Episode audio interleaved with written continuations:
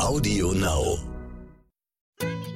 Das gewünschteste Wunschkind. Der Podcast.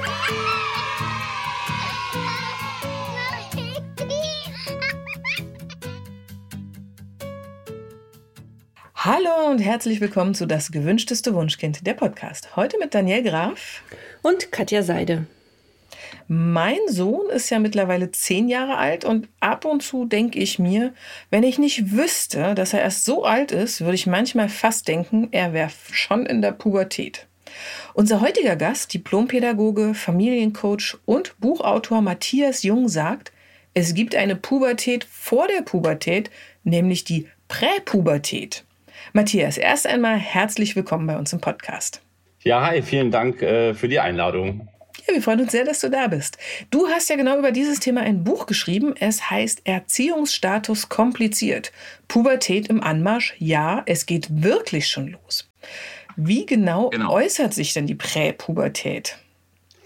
Also ich habe ja auch einen Elfjährigen zu Hause und äh, da ging es mir eigentlich ganz genauso. Also ständig so diese Frage, ähm, ist das denn wirklich schon so weit? Weil ähm, ja.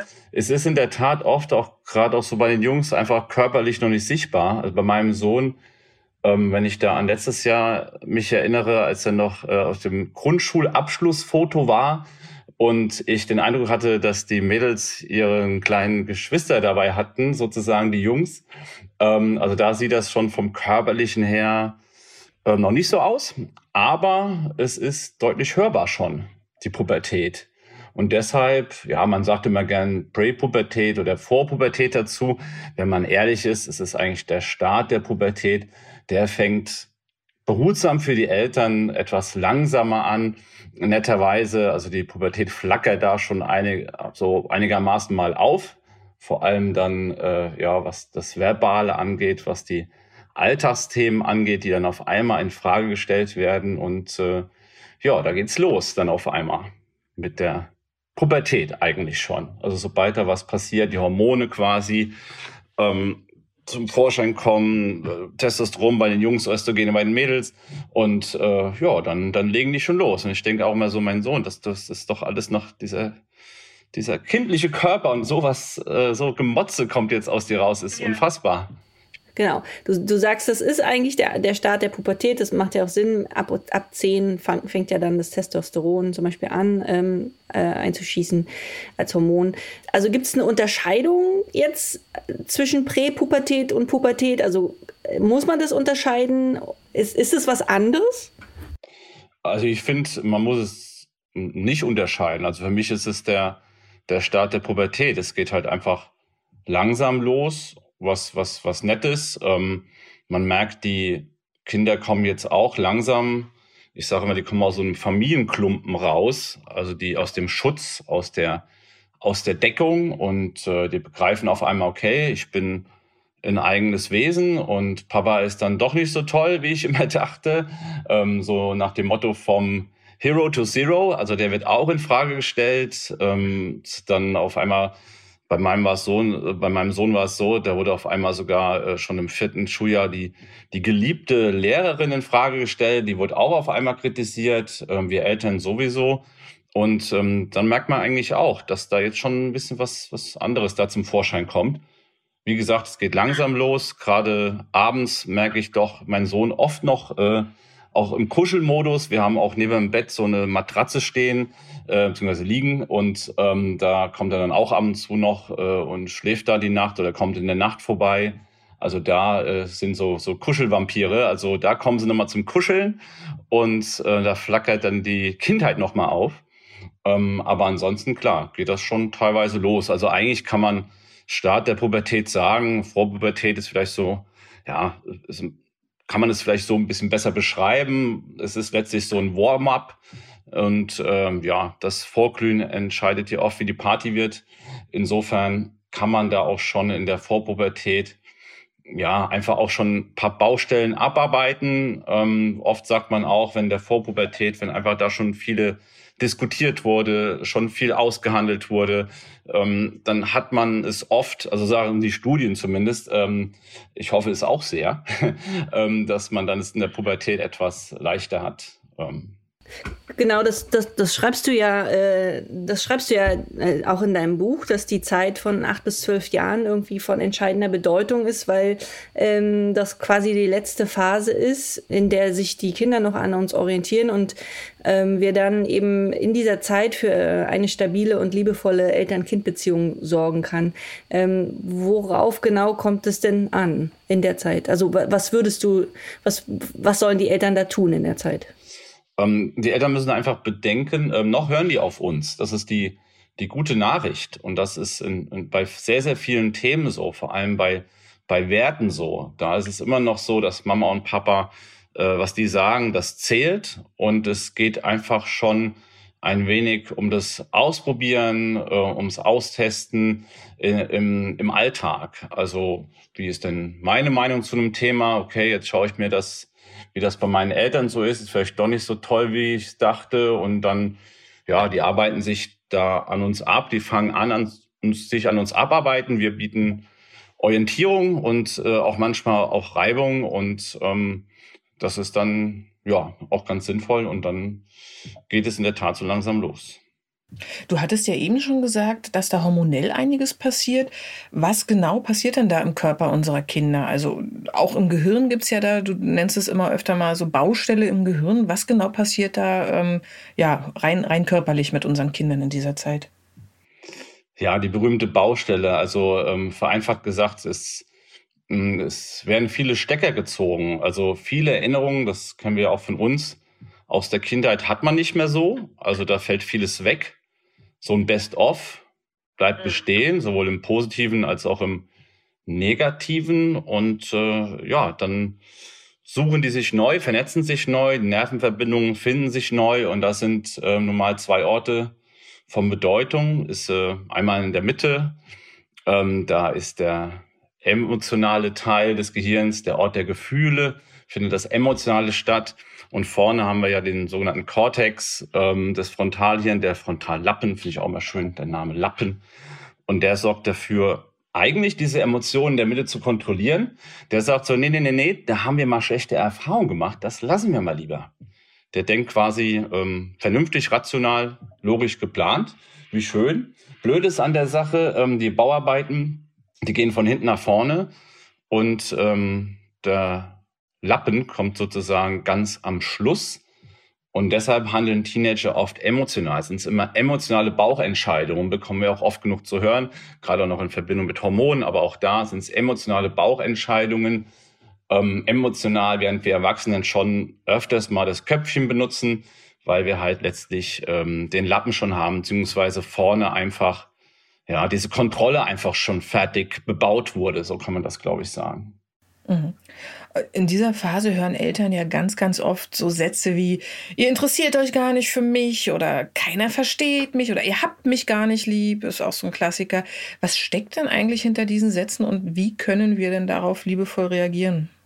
Ähm, einmal müssen wir auch hier natürlich feststellen, dass da auch einerseits Hormone auch kommen. Also oft merke ich auch, wenn ich so in Workshops bin mit Eltern und wenn wir das so zusammen gerade solche Situationen durchgehen, gerade auch vor allem mit, mit Mädels, ähm, weil da das Stresshormon wird ja da vermehrt ausgeschüttet, dann kann ich echt fast so beobachten, wie so ein Schalter umgelegt wird, wo die so himmelhoch jauchzen und dann so toll betrübt und dann wollen die wirklich auch diskutieren und fuchsen sich da in irgendwas rein und, und man denkt so, was, was, was ist denn jetzt los? Ne? Und ähm, da da ist gerade quasi auch ein hormoneller Ausnahmezustand und äh, da wird es sogar, ähm, ja, in der Pubertät später wird es sogar richtig rund gehen, dann kann, kann man sogar beleidigt werden.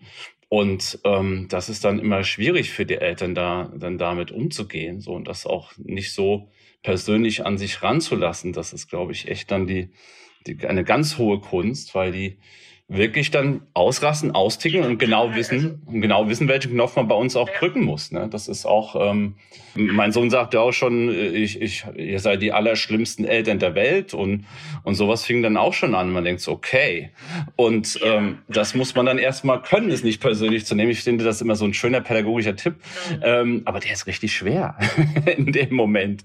Und da aber zu wissen, nämlich dass Folgendes passiert, und das beobachte ich dann oft auch bei den, bei den, bei den Mädels, dass die halt einfach oft nach zwei, drei Stunden wiederkommen, teilweise dann im Gespräch.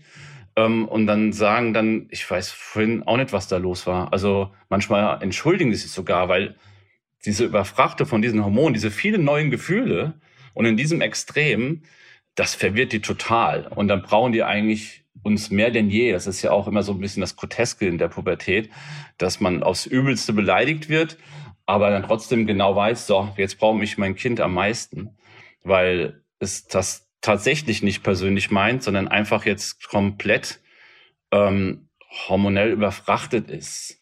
Aber auch parallel natürlich, ähm, die Eltern schieben das immer so gern ein bisschen auf die Hormone, sagen auch die Hormone. Aber nee, ist manchmal auch so, dass es äh, je nach Thema, ähm, dass sie dann einfach auch manchmal die Eltern auch zu nah dran sind. Ne? Das hört man so, ich Mama, du nervst, Papa, du nervst, so, ne? dann sind die vielleicht beim Thema zu nah dran. Da wird vielleicht ein Tick zu viel kontrolliert. Und da sollte man nicht immer alles auf Hormone schieben, sondern sollte man auch sagen, okay, jetzt müssen wir vielleicht uns mal hinsetzen und ein äh, paar Dinge vielleicht neu besprechen oder aushandeln vielleicht auch ein paar Freiheiten geben, weil ja die Kinder werden ja auch älter und ähm, sich selbst auch mal klar, auch mal ein bisschen rar machen. Ich sage auch immer den Eltern, macht euch, tut euch selbst mal wieder was Gutes. Ne? Geht, geht aus mit eurem Partner und äh, die Pubertät gibt ja einem auch einem wieder so viel Zeit zurück für sich selbst als, als Mann oder als Frau und das ist ja auch auch was Schönes. Also es geht einmal darum natürlich, dass die Hormone zuschlagen, aber dass wir natürlich auch teilweise unsere Teenager so ein bisschen nerven. Da kommt auch ein Mama, du nervst, Papa, du nervst. Aber alles das ist natürlich irgendwie alles ein Aushandeln, alles auch ein Abnabeln. Und das ist alles richtig so, prinzipiell. Auch wenn es hart für uns ist, manchmal. Äh, du hast äh, gerade schon angesprochen, dass, dass äh, es vorkommt, dass Kinder eben laut werden oder, oder die Eltern beschimpfen. Ähm, hast du in deinem Buch irgendwie Tipps, wie man damit souverän und pädagogisch wertvoll umgeht? Das kommt mir ein bisschen drauf an, wie alt die Kinder dann letztlich sind. Also ähm, klar, also die, die jüngeren Teenager, ähm, da sollte man natürlich schon schauen, dass man im Raum bleibt und äh, prinzipiell weiß ich aus ähm, eigener äh, Erfahrung auf dem Fußballplatz, ähm, dass wenn einer so emotional überfrachtet ist, dass man da eigentlich nicht an den drankommt. Das ist ganz schwierig. Also wenn, wenn äh, Hertha gegen Union spielt, Berlin, und äh, Hertha macht ein Tor und dann zum Union-Fan zu sagen, ach komm, war jetzt gar nicht so schlimm, ähm, dann das wird nichts bringen. Dann ist man einfach so stark da drin. Und äh, da gilt eigentlich, ja, das hat äh, Jesper Juhl so schön gesagt, das Eisen schmieden, solange es kalt ist, also erstmal abkühlen lassen, erstmal abwarten und dann auf jeden Fall später hingehen. Denn klar ist, äh, wer schreit, will gehört werden. Das ist, glaube ich, in, in jedem Alter so. Und ähm, dann gilt es, das zu besprechen, weil natürlich, gerade wenn es nicht so die Hormone sind, sondern weil wir bei einem Thema vielleicht so etwas zu nah dran waren, haben wir ja vorhin gesagt, da muss man ein bisschen hinten dran schauen und dann muss man auch mal sagen, du, was hat dich jetzt gestört oder wie siehst du das? Und dann gilt es einfach viel, viel zuzuhören und äh, sich auch weiterhin zu interessieren. Auch klar, abnabeln heißt jetzt nicht, dass man sich nicht mehr interessiert.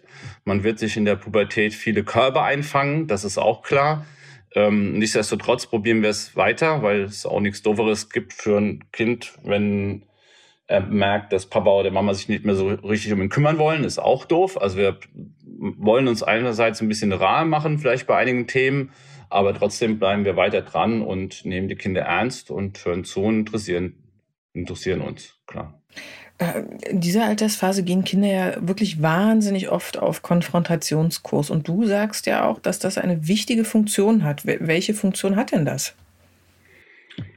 Ja, das ist einfach schon, schon auch, auch wichtig, weil einfach schon, einfach schon in Vorbereitung natürlich auf die Pubertät, die mal kommen wird, aber in Vorbereitung natürlich auch ähm, letztlich aufs Leben. Also nicht nur mit den Eltern, natürlich auch mit den Freunden. Das ist immens wichtig, diese Phase, da mit der Peer Group so einiges auszutragen. Deshalb war das ja so bitter durch Corona, dass dann ähm, so, so vierte, dritte, vierte, fünfte Klasse teilweise die Kinder dann im, im Lockdown saßen und das einfach nicht ausprobieren konnten, halt sich einfach da mit den ähm, Freunden und Freundinnen dann zu treffen und auch dann die Grüppchen zu bilden und dann schauen, okay, wie bin ich, wie passe ich in die Gruppe rein, bin ich mehr der Außenseiter oder bin ich mehr der Mitläufer oder gebe ich eher den Ton an?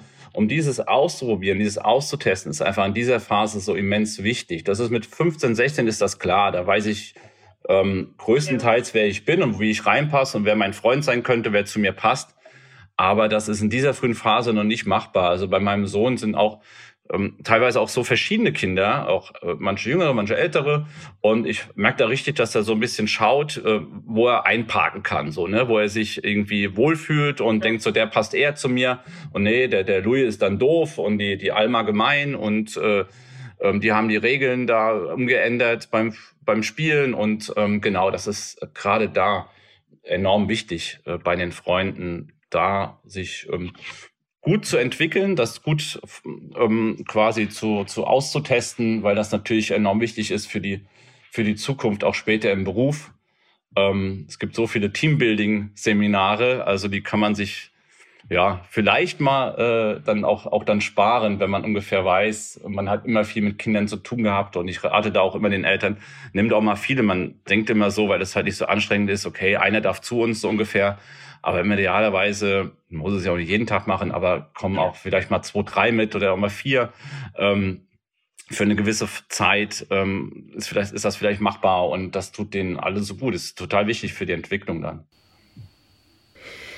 Äh, wie viel Veränderung ist denn normal bei einem Kind? Also äh, ich, also ja, Kinder verändern sich in der Pubertät und auch in dieser Präpubertät, ähm, aber gibt es irgendwie Hinweise, die, die einem als Elternteil sagen, ähm, dass das dass das Kind irgendwie, keine Ahnung, Depressionen hat oder, oder Suizidgedanken oder ich, also wann sollten wir Eltern besonders gut hinsehen? Ähm, hinsehen sollten wir da eh ähm, natürlich dann immer schon, schon, schon ganz gut. Also ich glaube so, um das jetzt mal, ich bin jetzt kein Psychologe und da jetzt auch kein Fachmann zu dem Thema Depression, ähm, gefühlt immer, wenn etwas extrem wird, also dann würde ich da genau hinschauen. Also wenn er sich, also klar, das ist immer schwierig, ne, weil ja Pubertät natürlich damit zu tun hat, dass sie sich zurückziehen. Das ist ja auch normal. Mein Sohnemann ist auch öfters jetzt im Zimmer, also die, die Tür ist dann zu und der ist manchmal so lang drin, dass ich manchmal denke, vielleicht denkt er, es wäre ein Escape Room und er braucht irgendwie Hinweise von mir, dass er wieder rauskommen kann. Ähm, aber nee, der ist, der, der ist da einfach gerne. Ähm, da muss man schon, das, das sagst du genau richtig, also eigentlich schon einfach auch genauer hinschauen, weil der Rückzug einfach da ist und der ist auch ein Stück weit normal. Ähm, aber es kann ja trotzdem irgendwas sein. Und äh, da müssen wir schon schauen, ob sie irgendwie schlecht schlafen, ob sie weniger essen, ob sie generell unkonzentrierter sind, ob da was mit der Schule los ist. Da gibt es natürlich auch ganz viele Sachen, ähm, die, auf die wahrscheinlich also auch Psychologen ein bisschen besser hinweisen könnten. Aber prinzipiell finde ich es immer total schwer. Also total schwer. Das geht ja auch bei dem Digitalen so, wann wird das zur Sucht. Und ähm, natürlich ziehen die sich zurück. Natürlich rasten die auch so aus oder streiten sich mit ihren Geschwistern. Das ist auch eine gewisse ja, pubertäre Normalität. Aber ich finde immer, wenn was extrem wird, und dieses extrem wird, kann man nicht groß beschreiben. Das, das kennen die Eltern. Wenn Eltern kennen ihre Kinder. Und wenn sie ganz nah dran sind, mhm. werden sie eigentlich so ein Bauchgefühl entwickeln. Ähm, wobei, das sage ich ja auch immer, ist immer so schön, dass die Eltern unsere, unsere Ratgeber lesen. Das ist ja immer toll. Aber ich neige immer fast dazu zu sagen, ihr braucht das gar nicht, ähm, weil ihr habt ein Bauchgefühl und nicht nur ein Bauchgefühl euren Kindern gegenüber, sondern ihr habt auch ein Herzgefühl. Und das hilft euch eigentlich, euer Kind so gut zu kennen, dass ihr wahrscheinlich 95 Prozent richtig macht. Und die anderen 5 Prozent, klar, da könnt ihr gerne die Bücher lesen. Ist auch vollkommen richtig, da sind immer gute Tipps dabei. Aber ähm, man kann sich schon viel zutrauen. Und man kennt sein Kind, glaube ich, gut, wenn man immer nah dran ist und einfach eine gute Bindung hat. Und ähm, das ist leider auch nötig, weil manche Verhaltensweisen der Pubertät ein Stück weit normal sind. Und wenn sie dann in der Tat zu extrem sind, wenn er sich zu stark zurückzieht oder zu aggressiv wird, wenn alles oder zu, zu müde, klar sind die morgens müde, weil der Schlafrhythmus natürlich auch die Schla durch die Schlafhormone einfach gestört sind und die Schule viel zu früh anfängt, aber dann sind die vielleicht zu müde oder man muss einfach genau hinschauen. Das ist gar nicht so leicht. Man muss da so ein bisschen Detektiv spielen, denke ich. Mhm. Was für mich ja auch sehr, sehr tröstlich war, ähm, du schreibst in deinem Buch, dass äh, ja nur wenn sie rebellieren und äh, aus, unausstehlich sind, heißt das, dass sie sich geborgen, geliebt und sicher fühlen. Heißt für mich natürlich vielleicht auch im Umkehrschluss, je unausstehlicher sie sind, umso mehr äh, fühlen sie sich geliebt. Oder warum ist es das so, dass Kinder besonders dann äh, unausstehlich werden, wenn, wenn sie sich in einem sicheren Hafen befinden? Weil sie es dann quasi ausprobieren können. Also es ist ja schön, dass wir, dass wir auch wieder von der Natur nett gedacht, zehn Jahre Zeit haben, uns äh, quasi äh, mit der Pubertät darauf vorzubereiten. Und vorher sorgen wir im Idealfall für eine äh, liebevolle Beziehung, für eine stabile Beziehung, für eine strukturierte ähm, Beziehung. Und ähm, nur dann, wenn quasi, genau wie du sagst, der, der Hafen sicher ist, wenn, wenn wir einen Fels in der Brandung darstellen, ähm, dann trauen die sich zu, zu rebellieren, dann trauen sie sich zu pubertieren, weil wenn sie sich unsicher fühlen würden, dann, ähm, dann wäre das nicht so. Es war zu Anfang der Corona-Zeit, war das ganz interessant, bei uns auch in der Gruppe, dass da viele angehende Teenies wieder so ein bisschen zu Kinder wurden, ähm, dass sie ihr Lego ausgepackt haben, weil die sich so unsicher fühlten. Und da haben sie sich zu altbewährten wieder zurückgesehen. Dann haben sie gepuzzelt. Und das fand ich total spannend, weil da war ein bisschen was äh, instabil, auch in der Familie, weil wir wussten ja auch nicht genau, wie das da jetzt weitergeht mit diesem komischen Virus. Und dann hat man echt gemerkt, ähm, dass die noch so ein bisschen sich in die, in die Kindheit zurückdenken. Wenn aber alles okay ist, wenn die sich stabil und liebevoll äh, und äh, geliebt fühlen quasi, dann trauen sie sich zu rebellieren. Und ähm, dann trauen sie sich auch zu sagen, Mama, du nervst. Und dann trauen sie auch zu sagen, Mama, Papa, du bist peinlich. Und das sage ich auch immer zu den Eltern, wenn ihr die schlimmsten, nervigsten, peinlichsten Menschen der Welt seid, dann habt ihr alles richtig gemacht weil dann fühlen die sich wohl, dann trauen die sich, ab, sich abzunabeln und ähm, ja, das geht dann runter wie Öl manchmal bei den Eltern. Also äh, entschuldigt, aber äh, also so absolut würde ich das glaube ich nicht unterschreiben. Also äh, ja, ähm, wenn Kinder sich sicher fühlen, dann rebellieren sie auch und sind auch unausstehlich und, und motzen auch mit den Eltern, das unbedingt. Aber wenn man das jetzt, wenn man sagt, nur wenn sie rebellieren und unausstehlich sind, dann heißt es, dass sie sich sicher geborgen und geliebt fühlen, dann heißt das im Umkehrschluss, dass Kinder, die das nicht machen, ähm, dass da Eltern sich Sorgen machen müssen, dass ihre Bindung irgendwie nicht in, in Ordnung ist. Und äh, ich glaube, in dieser Absolutheit können wir das hier nicht sagen. Also dann haben wir da HörerInnen draußen, die, die sagen, was, aber mein Kind, mein Kind ist voll lieb noch. So, also in dieser Absolutheit kann man es nicht sagen. Ich sage es immer, weil es ein schöner äh, Effekt dann ist beim Vortrag, um da ein bisschen auch ein paar Leute zu oder ein paar Eltern zu beruhigen aber ganz klar ist, ähm, das ist gerade bei, bei Jungs, äh, das sind dann auch teilweise so, so, so, so wellenartig, wo das gar nicht so richtig so aufkommt, auch dieses Ausrasten, Austicken oder es einfach auch später kommt, weil die Jungs einfach ein bisschen länger brauchen. Also das ist individuell so verschieden, dass, das, dass man natürlich nie im Leben da eine Absolutheit herstellen kann, klar. Okay. Ähm, es ist ja, im, also es ist schon schwer, mit, mit Kindern in der, in der Trotzphase sozusagen mit deren Wut umzugehen. Äh, und äh, wahrscheinlich ist es auch oder noch schwerer, mit der Wut größerer Kinder umzugehen. Ähm, hast du irgendwie Tipps für den Lebensalltag mit Präpubertierenden? Ähm, prinzipiell suchen die jetzt so ein bisschen ihre eigene Richtung und schauen so ein bisschen, ihre eigenen Entscheidungen zu treffen. Ich sage mal, sie haben so ein Rendezvous mit sich selbst und das ist, dauert, das ist kein Speeddating. Die, ja, wir gehen ja jetzt zum Beispiel auf die, die Urlaubszeit zu. Dann versuchen die auch für sich herauszufinden, welche Form von Urlaub sie cool finden. Wahrscheinlich wird das auch eng damit zusammenhängen, was, äh, ja, was sie jetzt auch zu Hause machen, nämlich gerne chillen oder sich ausruhen. Und ähm, das macht die Eltern natürlich fuchsig. Also gerade beim Thema Urlaub, wo alles so toll ist, man macht es nur einmal im Jahr und es, äh, es, es hat auch so viel gekostet. Und jetzt komm doch mal, wir haben doch so einen schönen Strand vor der Tür. Und da ist es zum Beispiel schwierig. Ähm, ne? Dann entstehen echt Konflikte und das ist ähm, hat man mir auch mal erzählt, dass äh, vor dem Urlaub auch gerade viele Bücher, äh, Ratgeber verkauft werden, weil das die Eltern sehr, sehr beschäftigt. Ähm, weil Urlaub ist doch die vermeintlich schönste Zeit. Und aber die Teenager sehen das ganz locker. Die sagen, klar, ich will auch schöne Ferien haben. Es, sie haben auch das Recht dazu, ne? auch, auch ganz normal ihre schönen Ferien zu haben. Und ähm, klar, da sollte man idealerweise schon vorher das äh, vor dem Urlaub ein wenig durchgehen, dass man vielleicht so ein, zwei Rituale hat, wie dass man zum Beispiel auch weiterhin abends zusammen isst. Ähm, man schaut vielleicht, dass da auch ihresgleichen, also wir haben ja davon gesprochen, dass die Peer Group so wichtig ist, dass das vielleicht auch im Urlaub gegeben ist, dass da äh, Freunde und Freundinnen sind in ihrem Alter, dass man sagt, okay, ein, zwei Sachen machen wir im Urlaub, ein, zwei Aktionen, so können wir jetzt schon ausholen, können wir jetzt schon besprechen. Und so kann man dann so ein bisschen, ähm, jetzt am Beispiel Urlaub, das wir jetzt mal so festgemacht, so ein bisschen vorbauen und äh, vorsorgen.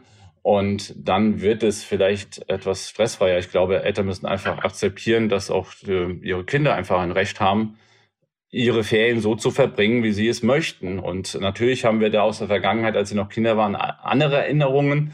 Dann sind die halt immer noch fröhlich, äh, sind sie noch fröhlich mitgewandert beispielsweise und haben noch sämtliche Ausflüge mitgemacht. Aber das wird jetzt anders. Die suchen und finden jetzt ihren eigene Erwartung von Urlaub. Und das ist auch richtig so. Und das ist bei, bei anderen Themen auch so. Prinzipiell geht es da immer darum, gut zuzuhören, in einem guten Moment. Das ist nicht immer so einfach, diesen guten Moment zu finden, aber manchmal ist er da und dann ist er wertvoll. Und dann gilt es zuzuhören, sich interessieren, auch ernst zu nehmen. Manchmal sind auch so Themen dabei, wo ich denke, boah, ist jetzt echt nicht so mein Thema ähm, oder ich finde das jetzt auch gar nicht so dringend oder jetzt gar nicht so wichtig. Ähm, aber da auch trotzdem probieren, die Sachen ernst zu nehmen und sich zu interessieren und ähm, teilweise auch schon auf Augenhöhe zu sein. Und, und das wird jetzt dann, dann immer mehr quasi. Apropos sensible Themen, ähm, wir sprechen ja über Kinder im Alter zwischen 8 und ungefähr 12, 13 Jahren. Und da schreibst du ja, dass in diesem Alter auch die Sexualität zunehmend entdeckt wird. Und da stelle ich mir natürlich die Frage, sollten wir denn jetzt nochmal mit unseren Kindern darüber ins Gespräch kommen? Also irgendwie ist ja so eine Phase, wo die quasi wissen, wie das so geht mit den, äh, ja, eben nicht mehr mit den Blümchen, sondern tatsächlich Faktenwissen haben. Ähm, in der Schule werden sie auch aufgeklärt und ähm, ja, hoffentlich sind sie noch nicht so weit, dass sie schon, schon ans Eingemachte gehen. Aber ist das eine Phase, wo wir wirklich nochmal mit ihnen drüber sprechen sollten? Und ähm, wie tun wir das am besten? Wann ist denn da der richtige Zeitpunkt? Ja, mein Motto ist ja gerne auch mal so chill mal. Insofern äh, sollten da die Eltern auch, klar, es ist wichtig, aber sie sollten da gechillt bleiben und im Idealfall auch vielleicht sogar das Tempo ihren, ihren Kindern quasi äh, vorgeben lassen. Also dass die quasi das sozusagen bestimmen, denn auch die Kinder sind da sehr verschieden.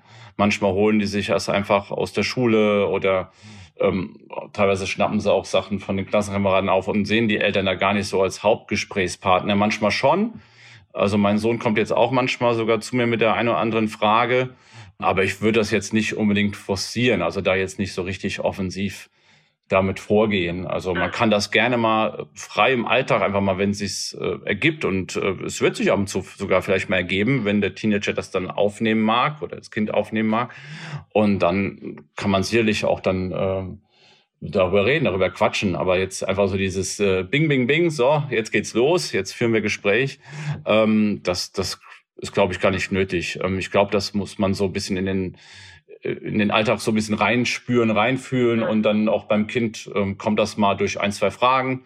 Und dann gilt es dann auch nicht, wenn es mal ein, zwei Fragen stellt, das dann äh, quasi aufzunehmen und sagen, so, jetzt mache ich da jetzt äh, kommt der Vortrag, jetzt wird die PowerPoint ausgepackt, sondern da auch äh, versuchen einigermaßen da lässig damit umzugehen. Klar, schon zu schauen, dass man da schon es im Blick haben, ist immer, glaube ich, wichtig, Sachen im, im Blick zu haben in dem Alter, auch im Umgang, genau, hatten wir es vorhin auch mit der, mit der Peer Group, dass man da schon die immer im Blick hat, wenn man Freiräume gibt.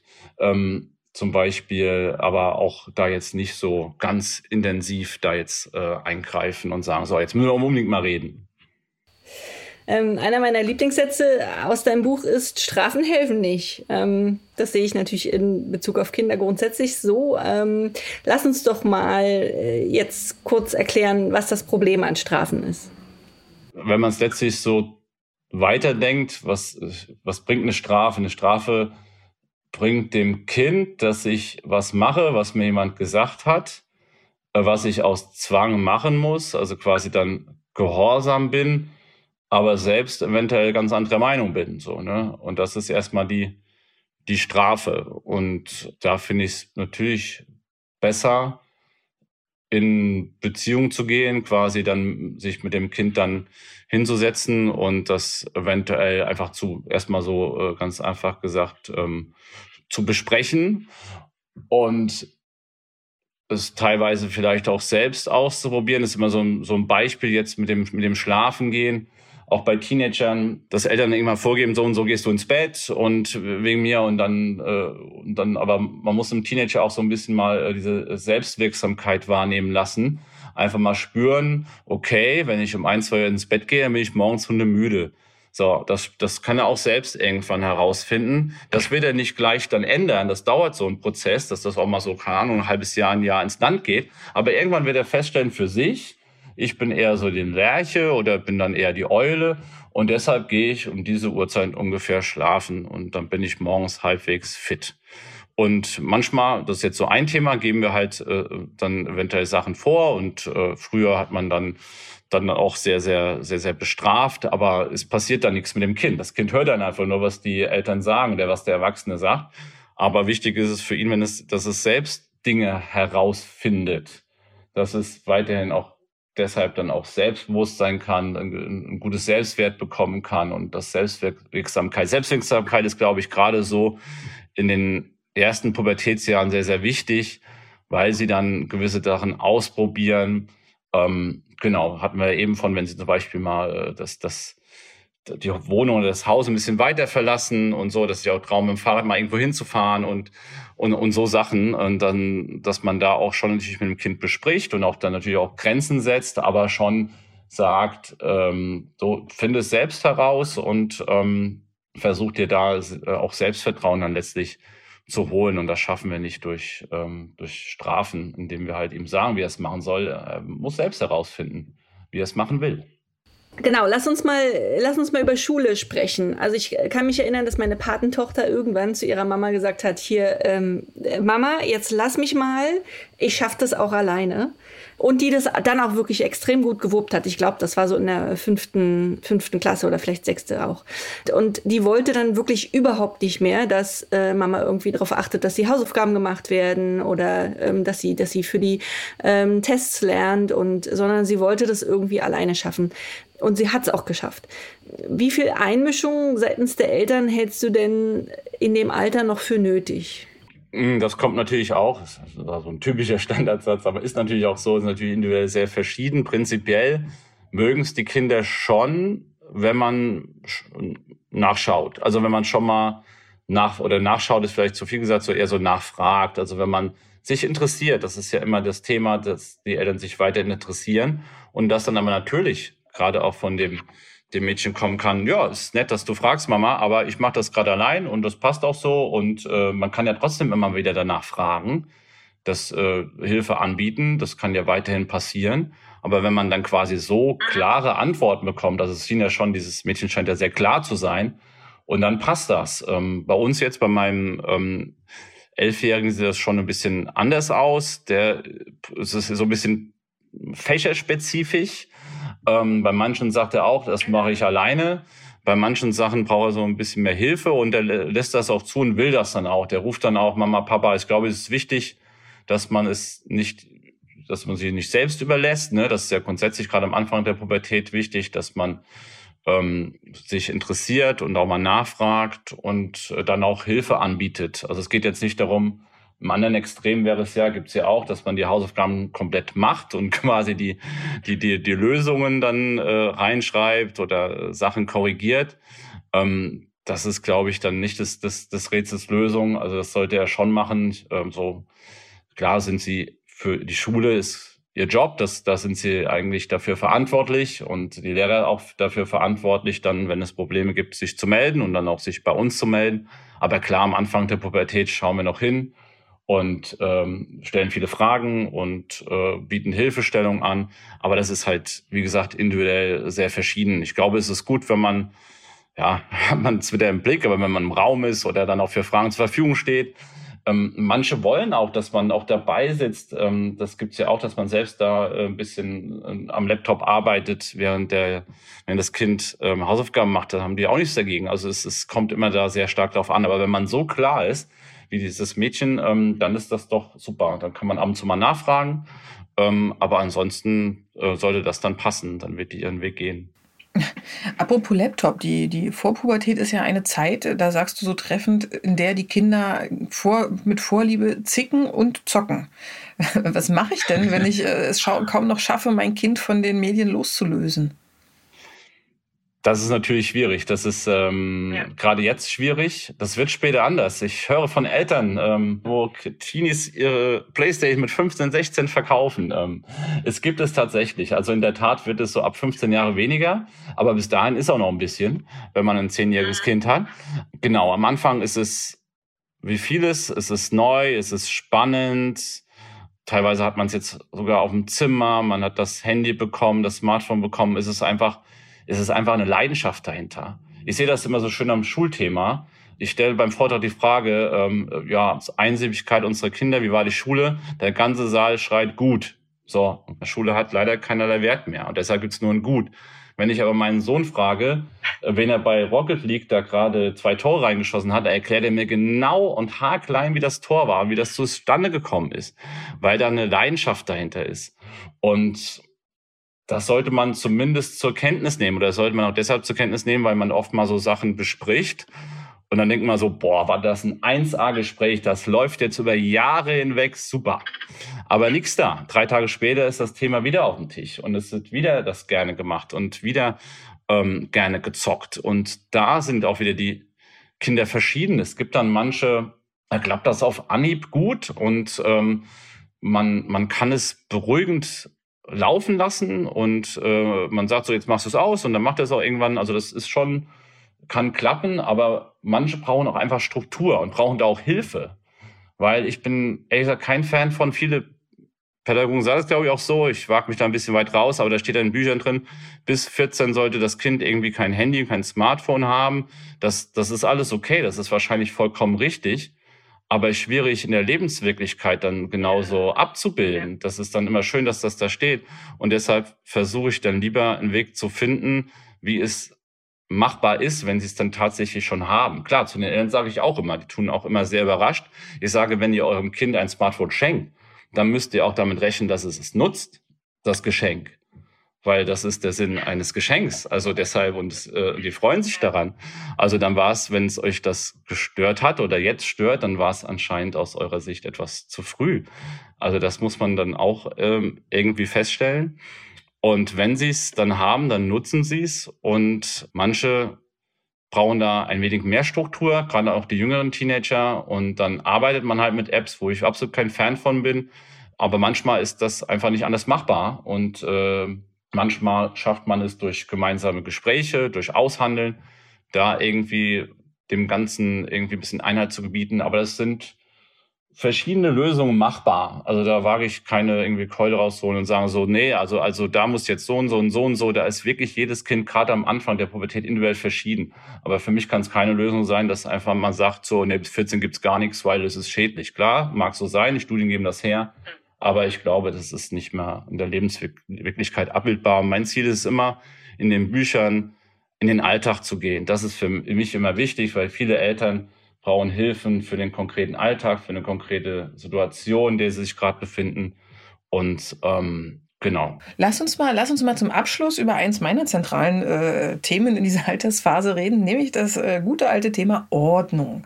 Also wir haben ja bei uns in der Familie definitiv so eine, äh, ich lasse die Socken liegen, weil ich viel lieber barfuß durch die Gegend laufe, Krankheit. Und äh, entweder ist es so ein genetisches Ding, denn ich muss zugeben, dass ich meine Socken auch immer am liebsten ja, sofort fallen lasse, sobald ich zu Hause bin. Oder meine Kinder ahmen mich da einfach nach. Ähm, aber ich habe jetzt mal angefangen, nach umfassender Selbstreflexion die Socken mal, mal gleich in den Wäschekorb zu legen. Und dieses Verhalten wurde sich jetzt aber leider nicht so abgeschaut. Also Ordnung ist grundsätzlich ja, für Kinder in dem Alter so überhaupt gar kein interessantes Thema. Und ähm, im Kinderzimmer stört mich das irgendwie selbst auch nicht wirklich. Also da mache ich einfach die Tür zu und denke mir, ja, es ist euer Reich, ihr müsst euch da wohlfühlen. Lüftest du denn, wenn sie, äh, wenn sie in der Schule sind, lüftest du dann? Ja, ja. Also Fenster ist offen. Die Luft ist kein Problem. Es werden auch keine Essensreste dort gehortet, aber es liegt halt unheimlich viel Kram rum. Ich meine, die finden sich zurecht und auch alle Dinge wieder. Insofern ist es, ist es kein Problem. Aber ich sag mal, sobald sich das auf die gesamte Wohnung erstreckt, dann kann ich diese Gelassenheit irgendwie überhaupt nicht mehr aufrechterhalten. Also wenn da Schuhe, Jacken, Stifte und so weiter rumliegen, dann, dann nervt mich das. Und ähm, ich habe es jetzt versucht mit, mit wiederholtem Auffordern, bitte mach das, aber das ist irgendwie wenig von äh, ja, Erfolg gekrönt. Das ist ein zäher Prozess, weil sie beschäftigen. ja, eine, eine kurze Anekdote. Ein Vater meinte letztens zu mir, er wüsste, äh, weil so viel Wäsche immer auch auf dem Boden liegt im, im Zimmer, also Schmutzwäsche und saubere Wäsche auch witzigerweise beides und Socken auch. Und er meinte, er wüsste nach fünf Jahren Pubertät gar nicht mehr, ob sie mal Laminat oder Teppich verlegt hätten. Und das fand ich so ein netter Satz. Ähm, wenn sich das bei euch aber dann natürlich auf die Wohnung äh, auch noch bezieht. Ich finde, im Zimmer passt es, weil ähm, die haben auf einmal was, was sie als Kinder nicht hatten. Das Gefühl von Privatsphäre ist auf einmal da. Ähm, und das wird auf einmal verteidigt. Ne? Also ist bei meinem Sohn, wenn ich da nur die Türen spalt offen lasse, wenn ich rausgehe, Papa, Tür zu. Das ist jetzt ihr Reich, was verteidigt wird. Und die Nachbarstochter meinte auch letztens, ja, ihr Zimmer wäre jetzt geheim. Und die Mama meinte ganz witzig, ähm, verstehe ich, aber ich würde das Geheimnis auch gerne mal lüften ab und zu, damit ein bisschen Luft reinkommt. Das ist da richtig und du machst das auch gold richtig. Ne? Also Tür zu, dann sieht man es oft nicht beziehungsweise ein, zwei Sachen, Essensreste natürlich raus oder idealerweise auch Schmutzwäsche, die als Schmutzwäsche erkennbar ist, ähm, dann auch irgendwie an einem festen Platz. Im Haus selbst wird es dann natürlich klar, die Erklärung hat man gegeben, weil das ist der Bereich von allen Familienmitgliedern, logischerweise. Und da wird es einfach deshalb zäh, einfach von, wie gesagt, von dieser Entwicklung, dass sie sich halt als erstes so mit sich selbst beschäftigen und die schaffen es auch vom Gehirn her nicht weiterzudenken. Also sie müssen da erstmal mit sich klarkommen, die denken nicht weiter. Mein Lieblingsbeispiel ist dazu immer, also Konsequenzen weiterdenken. Das ist auch wieder Thema Urlaub, aber ist ja jetzt auch die Zeit. Der Jakob war letztes Jahr mit seinen Eltern, wie lange? 14 Tage waren die im Urlaub in Österreich. Die Mutter legt ihn ihm, könnt ihr auch gerne mal bei euren Kindern machen. Die Mutter legt ihm von dem Urlaub die Koffer hin. Und jetzt können wir alle gerne mal raten, wie viele Unterhosen er für 14 Tage Österreich eingeplant hat. Ähm, der hat ja zwei reingekippt. Ne? Also der ist ähm, nicht, der, der denkt, der kann doch nicht so vorausdenken, was Konsequenzen haben. Deshalb bleibt auch mal unser Schmier dann auch im, in der Küche auch so sein, sein Brot und alles bleibt liegen und die Toilettenpapierrollen bleiben liegen oder werden sehr fachmännisch, finde ich dann auch ganz witzig, auf den Mülleimer gestellt. Die Teller auf die Spülmaschine drauf, weil sie denken, durch die, keine Ahnung, durch die Vibration der Maschine löst sich der Schmutz oder keine Ahnung. Ich versuche mich ja da immer so Positives noch rauszufinden. Aber nee, das ist natürlich sehr, sehr schwierig. Aber das ist ein Thema, wo man in sehr, sehr, leider in sehr, sehr guter Gesellschaft ist. Sie denken halt noch nicht weiter. Das ist auch, steckt auch leider im Gehirn drin, dass sie erstmal so mit sich beschäftigt sind, so in ihren Gedanken, dass sie dann nicht einsehen, das dann jetzt auf Anhieb zu können. Also so Empathie ist da, wenn man es klar sieht, Mama liegt krank da, hat 40 Fieber, klar, dann sehen sie, oh Gott, Mama, wie geht's dir? Aber so ist es dann noch nicht so deutlich. Die können das auch, hat man herausgefunden, an so einem Gesicht, der noch nicht so ganz erkennen, ist das jetzt Ärger, ist es Traurigkeit, da gab es ja auch Studien zu. Also die wissen teilweise einfach Sachen noch nicht. Das ist natürlich dann im Endeffekt äh, für Eltern oder auch für dich jetzt keine Beruhigung. Ähm, vielleicht eine leichte Erklärung, warum das so ein bisschen schwerfällig ist. Ich glaube, auf Augenhöhe um was bitten, hat man zumindest die größten Chancen. Also nicht klar das klassische von oben herab irgendwie Dramen und ähm, heraufbeschwören, einfach auf Augenhöhe sagen, du räum das mal weg oder auf Zuruf. Also bei meinem Sohn, den mache ich immer ja. morgens, der geht dann immer raus und dann gebe ich dem immer noch so, der, der, meistens ist so der gelbe Sack oder so, dann, dann schmeiße ich den dem zu und sag, und dann ist er schon mit den Gedanken schon so weit draußen und äh, hat gar keine Zeit zu meckern und dann bringt er den, den in den Müll. Oder nimm den mit in die Schule, das kann auch sein. Okay, also ist es quasi so ein bisschen äh, tröstlich, dass das so ein, so, ein, so ein entwicklungsbedingtes Ding ist. Das ist, müssen wir uns einfach immer wieder bewusst machen, wie die kleinen Kinder in der Autonomiephase können äh, die, die Vorpubertiere quasi gewisse Dinge einfach noch gar nicht leisten. Und ja, unsere Aufgabe ist, da freundlich drum zu bitten. Ähm, ja. Habt ihr auch so schön herausgefunden, dass da einfach noch, einfach noch viel im Argen ist im, im Gehirn. Das ist einfach noch nicht, äh, nee noch nicht bereit für, für Konsequenzen nachzudenken über Zeitgefühl und äh, ja, ist vieles, ist vieles da drin, was sie äh, verpeilt macht, vergesslich. Wie oft werden Sachen vergessen? Herr Jung, der hat schon wieder das und das vergessen. Und ich so, ja, habe ich früher auch. Meinen Turmbeutel habe ich auch vergessen in der Schule. Können ihn mal langsam wieder abholen, mal wieder Sport machen. Ja, ähm, ja das ist vieles, ähm, viele Alltagsdinger, doch, sind echt noch im, in den Baustellenzeit geschuldet. So, das ist so. ja, ein, ein, wie ich finde, sehr, sehr tröstlicher Gedanke. Versuchen wir einfach weiter gelassen zu bleiben. Und gerade in dieser Phase ist es, glaube ich, ganz, ganz wichtig. Genau. Ja. Lieber Matthias, schön, dass du da warst. Wir haben uns sehr gefreut. Wir sagen nochmal, wie dein Buch heißt. Erziehungsstatus, kompliziert, Pubertät im Anmarsch von Matthias Jung.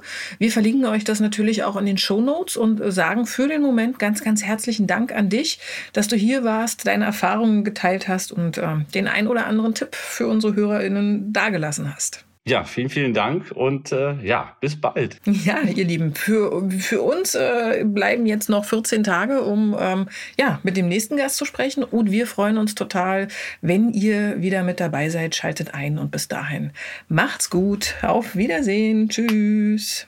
Tschüss. Das war der Podcast vom gewünschtesten Wunschkind.